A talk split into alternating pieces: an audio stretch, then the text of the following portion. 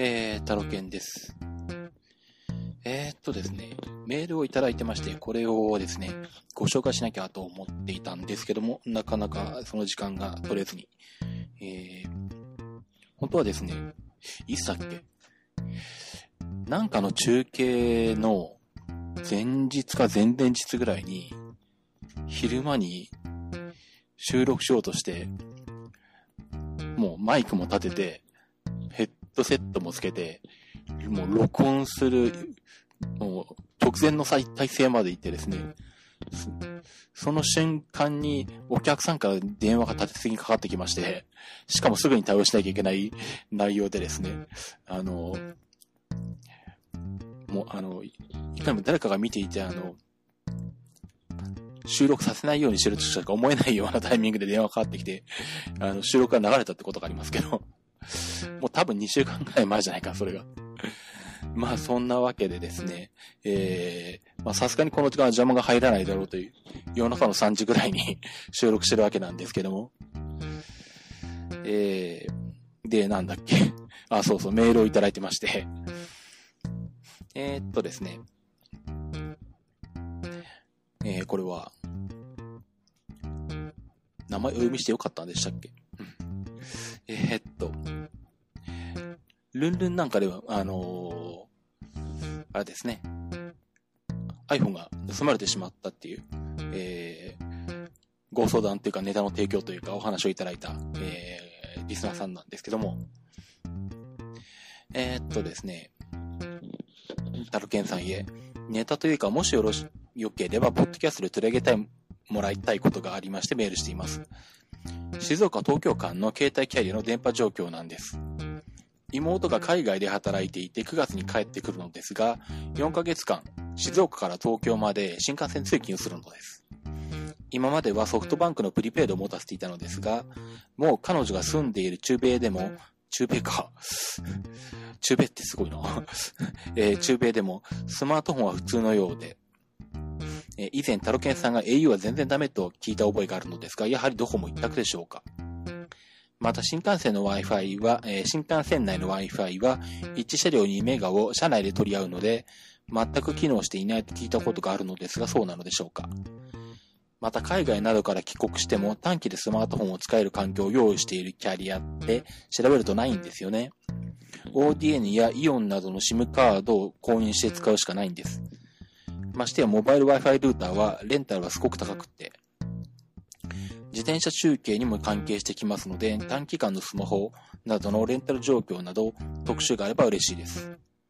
お忙しいと思いますが、タロケンさんのネタになるようでしたら、えー IT マ IT 鉄道またはトレンドで特集お願いいたします。以上。ということでメールいただきましてありがとうございます。えー、遅くなって本当にすいません。は いえーっとですね、まず静岡東京間、まあ新幹線の車内の話なんですけど、まあ前、ずいぶん前にあの、なんだろう、アンドロイドの au の、えー au のアンドロイドのスマホで、えー静岡東京間でトンネルに入ると、えー 3G が切れるという話を何回もしていたんですよね。で、まあその頃も言ってたんですけど、えーっと、うちの奥さんも、えーその頃は au のガラケーを持ってまして、で、ちょうどなんだっけ、au の、えーと 800MHz 帯だったかな？それが旧 800MHz 帯から新 800MHz 帯に、えー切り替わる、もうすぐ切り替わるっていう時期があったんですよね。で、まあ僕の Android は、あの、HTC の、えーやつなんで、海外製なんで、対応してる周波数帯が限られてるんですね。で、旧 800MHz 帯とか対応してないんですよね。で、まあ、おそらくそのせいで、えっ、と、静岡名古屋間の東海道新幹、え静岡東京間の東海道新幹線の、えートンネル内では、まあ、3G が、えー切れるという状態だったんですけども、えーこれに関して言うと、状況は変わってます。まあ、おそらく新 800MHz 帯に全部切り替わったところで、状況が変わったんだと思うんですけど、まあ、えっ、と、静岡東京間、そんなに新幹線乗ることがないので、あんまり、えー、細かくはわからないんですが、今は、えっ、と、僕の Android、au の Android ので、えーっとですね、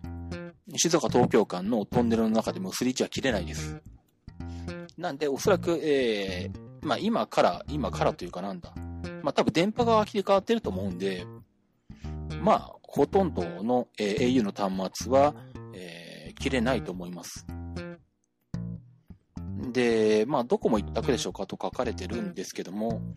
どうなんでしょうね。どこも使ったことはないんですが、いろいろ話を聞くと、えー、っと、都内の混雑しているところ、地下鉄の駅とか、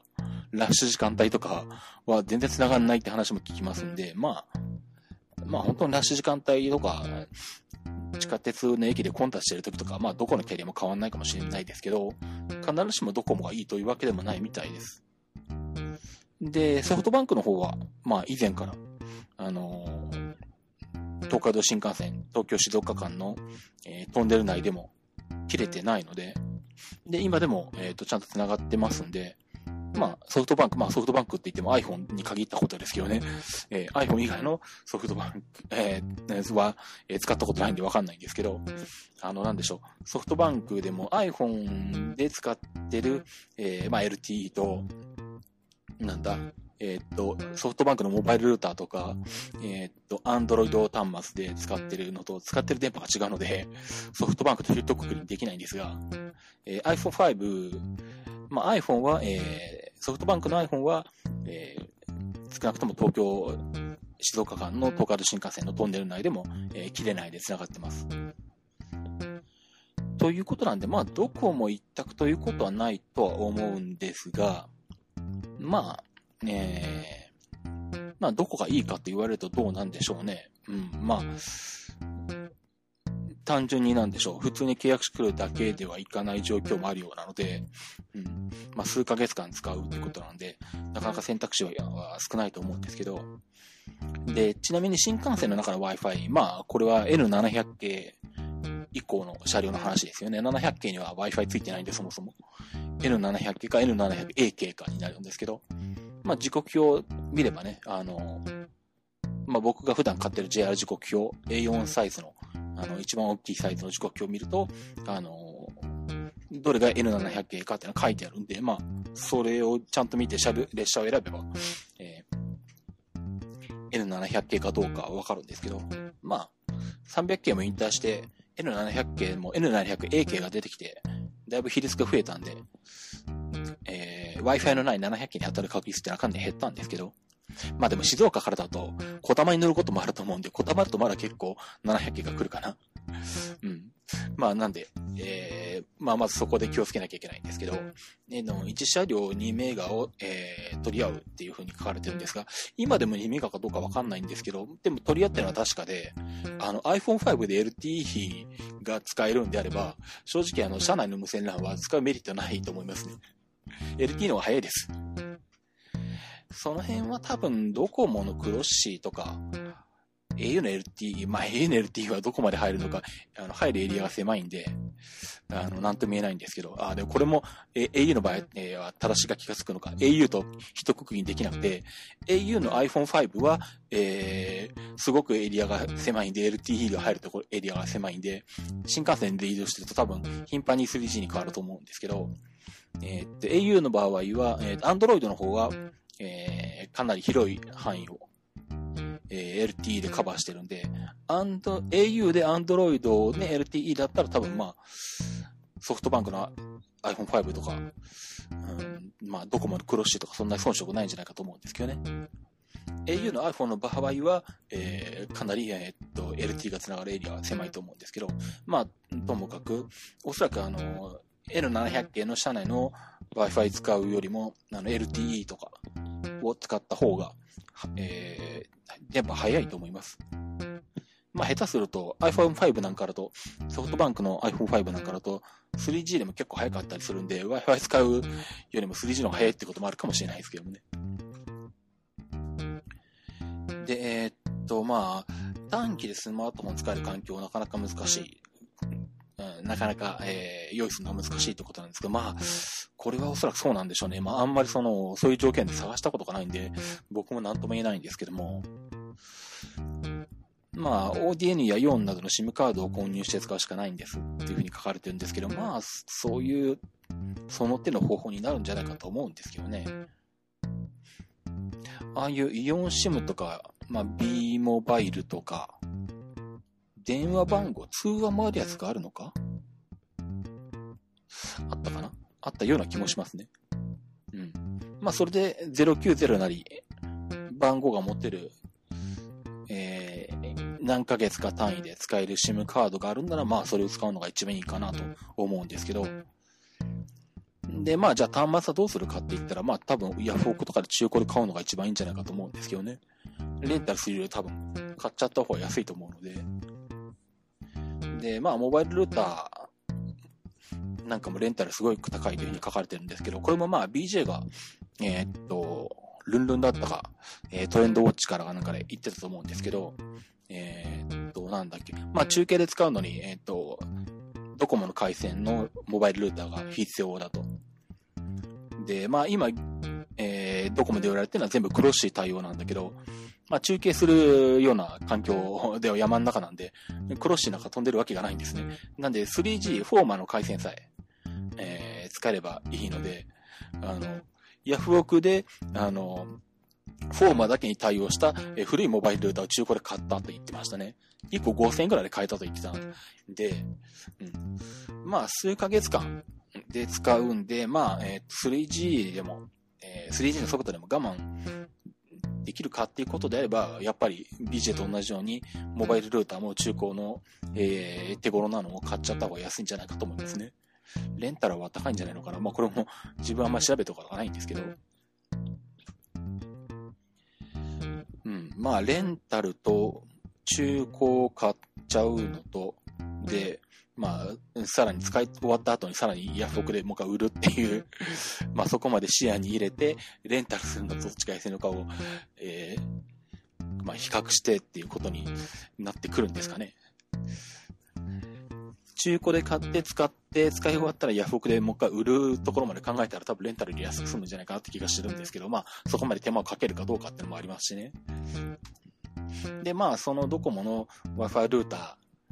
を持ってきて、まあ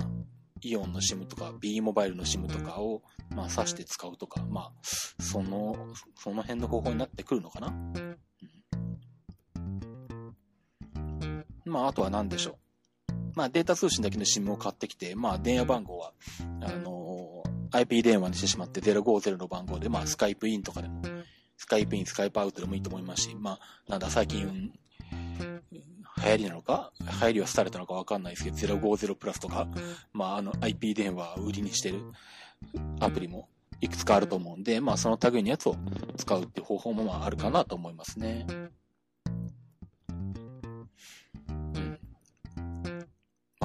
そんな感じで答えになってるんでしょうか。まあそういう僕もですね、その au の Android がもうすぐ2年を迎えるんですよね。8月いっぱいぐらいで 2, が2年になるんじゃなかったかな。なんでそろそろ、えー、どこに変えようかなと。まあ考えなきゃいけない時期なんですけど、まだあんまり考えてないんですが。まあ、あれなんですよね。まあ今のこの au の Android、YMAX も対応してて、YMAX の回線だと、あの、7ギガまでとかって制限がないんで、まあそれがすごくね、魅力的なんですよね。なんでまあそれを考えると、au にそのまま続けるしかないのかっていう気もするんですけれど、まあ、とは言っても iPhone でテザリングもできるんで、例えば、えー、iPhone で7ギガ、でもう1個の端末でも7ギガ、14ギガや1ヶ月は大丈夫かみたいな 見方もまあできるんで、まあそしたら別に au じゃなくてもいいのかみたいな考えもなくはないんですけどね。まあ、なんだろう。最近特にドコモのメリットは感じることが少ないんで、ドコモにしたいわけじゃないんですけど、でも長らくドコモの回線を使ってないんで、どんな状況かっていうのに興味があって、そういう意味ではドコモ使ってみるのもいいのかなと思ってるんですけど、まあ、あとは中堅の時に本当に山の中に行くと、まあ、ドコモが有利っていうケースは、まあ確かに多いので、まあそういう意味では、あの、ドコモに MNP するっていうのはまあありかなとは思うんですけどね。まあそもそも MNP するっていうか、この番号はいるのかって話もあってですね。モバイルルーターでもいいんじゃないかって話もあるんですけど、まあその辺微妙なんですよね。もうあの、数ヶ月に一回ぐらい古いお客さんが電話かけてくる頃が、とか、まあ、あるみたいなぐらいの 状態なので、まあ、どこまで維持する必要があるのかとかいうこともあって微妙なラインですよね。まあ、なんだ、あの、番号を維持するために、あの、ウィルコムとかに MNP をしといて、別にモバイルルーターを持つとかそういう手もあるのか？まあ、とりあえず、あの、まだ時間はあるんで、ちょっといろいろと考えてみたいと思うんですけど。えー、っとですね。で、まあ、特に IT 系の話じゃないんですけど、この間久しぶりに飛行機に乗りまして、あの、まあ、大分の、あの、全日本ですね、ロードレースの全日本選手権の中継に行ったんですけど、えー、まあ集合場所が福岡で、で、レースは日曜にあって、まあその前の準備もあるので、前日の土曜日の午前中に福岡にいなきゃいけないと。で、えー、で、結構間際になってからまあ行くことは決まったんですよね。で、まあ、もうしょうがないので、行きは、えー、っと、静岡、富士山静岡空港ですね。から、えー、羽田、えー、っと、福岡まで、えー、FDA で行きまして、FDA ってなんだ？ってなんだって話なんですけどね。あの、静岡の地元の人しか知らない、え富士ドリームエアライン。えー、ああ、でも最近あれなのか、名古屋の小牧空港とかあの辺よく飛んでるから必ずしも静岡だけじゃないかもしれないんですけど、あまあ、そのことどうでもいいんですけど、あの、静岡のあの、ね、えっ、ー、と、地元の、えっ、ー、と、大企業である鈴代が作った、あの、富士ドリームエアライン FDA ですね。まあ、あれ初めて乗りまして。まあ、そもそも静岡の、あの、富士山静岡空港も、まあ、見に行ったことはあるんですけど、そこから、あの、飛んだりとか、そこに、あの、着いたりとかしたことはなくて、あの、ちゃんと使うの初めてだったんですよね。まあ、なんで、まあ、富士山静岡空港が使えるっていうのと、FDA も初めて乗れるっていうので、まあ、その辺は、えー、楽しみにして、えー、行ってきて、まあ、なかなかそれは、それで楽しかったんですよね。で、それが直前に取ったから、14,800円プラス、燃油サーチャージ800円とかだったかな。なんか800円プラスされて1万5600円で、帰りは、えー、っと、なんだ。大分の中継が終わってから福岡に車で帰ってきて、で、そこで解散なんですけど、なんだろう。東京あたりまでは帰れるんですよね。頑張れば。半助さんとか東京にあの仕事の予定で、あのー、最終便ぐらいのやつで羽田行きのやつに乗って帰って行かれたんで、で、ただ静岡の場合は、例えば羽田行きの飛行機に乗って、えー、羽田に着いても、えー、そこから静岡に行く方法がないと。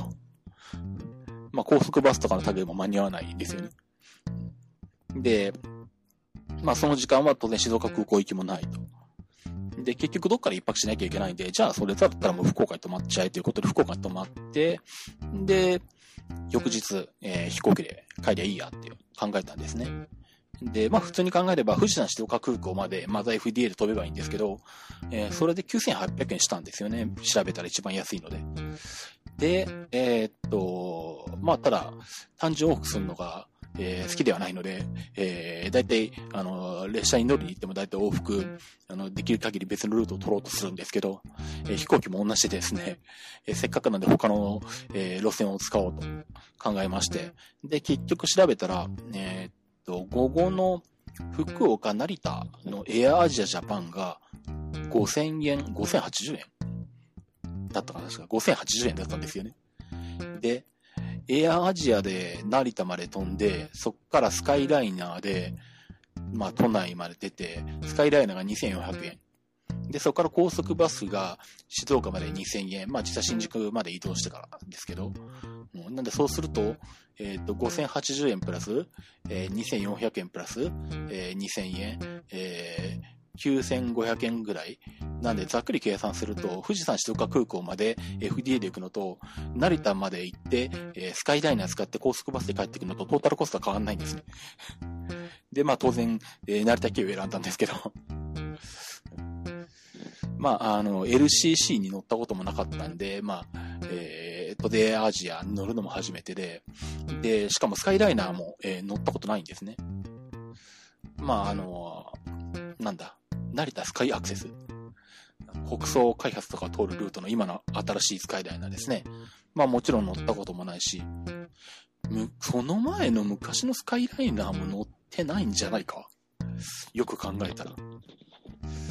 京成で成田までは行ったことあったと思うけど、スカイライナーじゃない気がするんですけどね。乗ったのかな？あんま覚えてない。や、まあいいや。うん。まあそんなんでとにかく、スカイライナー乗りたかったのもあるし、まあ LCC もジャアジアも初めてだったんで、まあ、えー、成田経由で帰ってきまして。で、なんだ。まあ、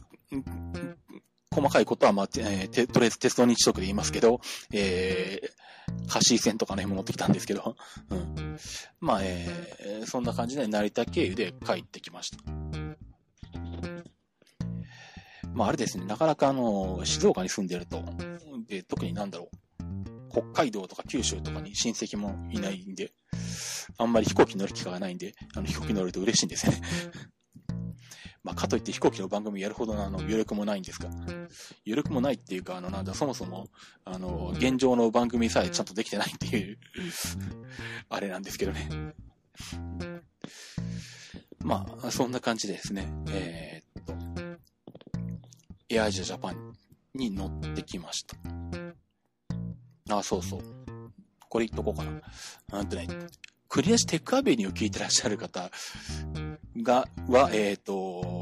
覚えてらっしゃるかもしれないんですけど、あの、なんだ、飛行機に乗るときに、あの、バッテリーの類を、あの、出て、えー、持っていくかって話で、まあ、ヤンマさんが、えっ、ー、と、航空会社に、あの、確認したんですよね。うん。そしたらなんだっけ、えっ、と、持ち込みじゃないとダメなのか、預けはできないと。で、持ち込みするときに、えっ、と、接点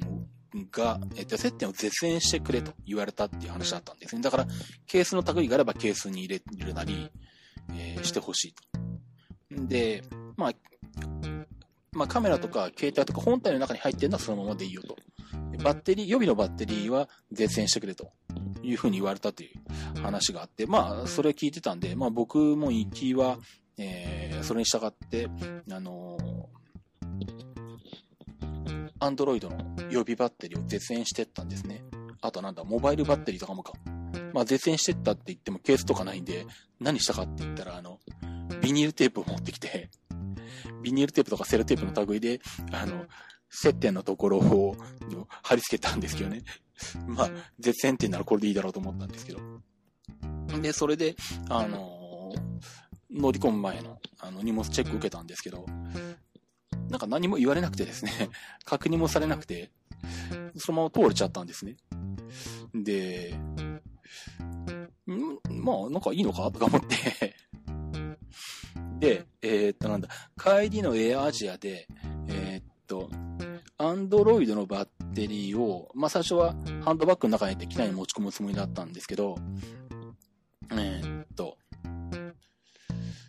なんだ、あ、そうそう。なんか、えっ、と、持ち込みじゃないといけないってのを忘れてて、あの、預かりの方の荷物の横のポケットに入れたんですね。そしたら、えー、その荷物、預かりの荷物チェックのところで、バッテリーかなんか入ってますか？って言われて、あ、すいません、携帯のバッテリー入ってますって言ったら、これあの、持ち込みしてくださいって言われて、あ、そうか、持ち込みじゃダメだったんだと思って で、まあ、その時点ではもう、あの、チェックされなさそうだからいいやと思って、絶縁も何もしなかったんですけどね。で、で結局絶縁もしないまま普通に剥き出しの、え、っと、アンドロイドの予備バッテリーとかモバイルバッテリー、そのままハンドバッグに入れた状態で、あの、持ち込みの荷物検査通したんですけど、そのまま取っちゃいましたね。引っかかったのは、あの、ハンドバッグの中に入れていた、あの、ペットボトルのウーロン茶。あれはダメなんですね、言といたらね。うんあれは出してくれって言われて、うん、出して、あの、けん、何かチェックされてましたけど、まあ、チェックしたら別に、あの、普通に返してくれるんでいいんですけどね。うん。なんで、なんか、あれですね。まあ、多分、その時の込み方とか、航空会社、航空会社っていうかなんだあれは、空港側の、都合なのか？よくわかんないけど。まあ、そっちの都合とかいろんなもので、なんかどうも対応にばらつきがあるのかわかんないんですけど、今回は、バッテリーの類は、普通にあの、記念持ち込みするだけだったら何もしなくても取れちゃいました。まあね、近々飛行機に乗ることがまたあるのかどうかわかんないんですけど、まあ、あの、この辺は気になるところなんで、まあ一応なんだろうな、いざという時のためにあの、セロハンテープのちっちゃいの、これをハンドバッグの中に入れといて絶縁してくれって言われたらその場であのセロハンテープ貼り付けようかなとか思ってるんですけどね。それでいいんじゃないかって気がしてるんですが。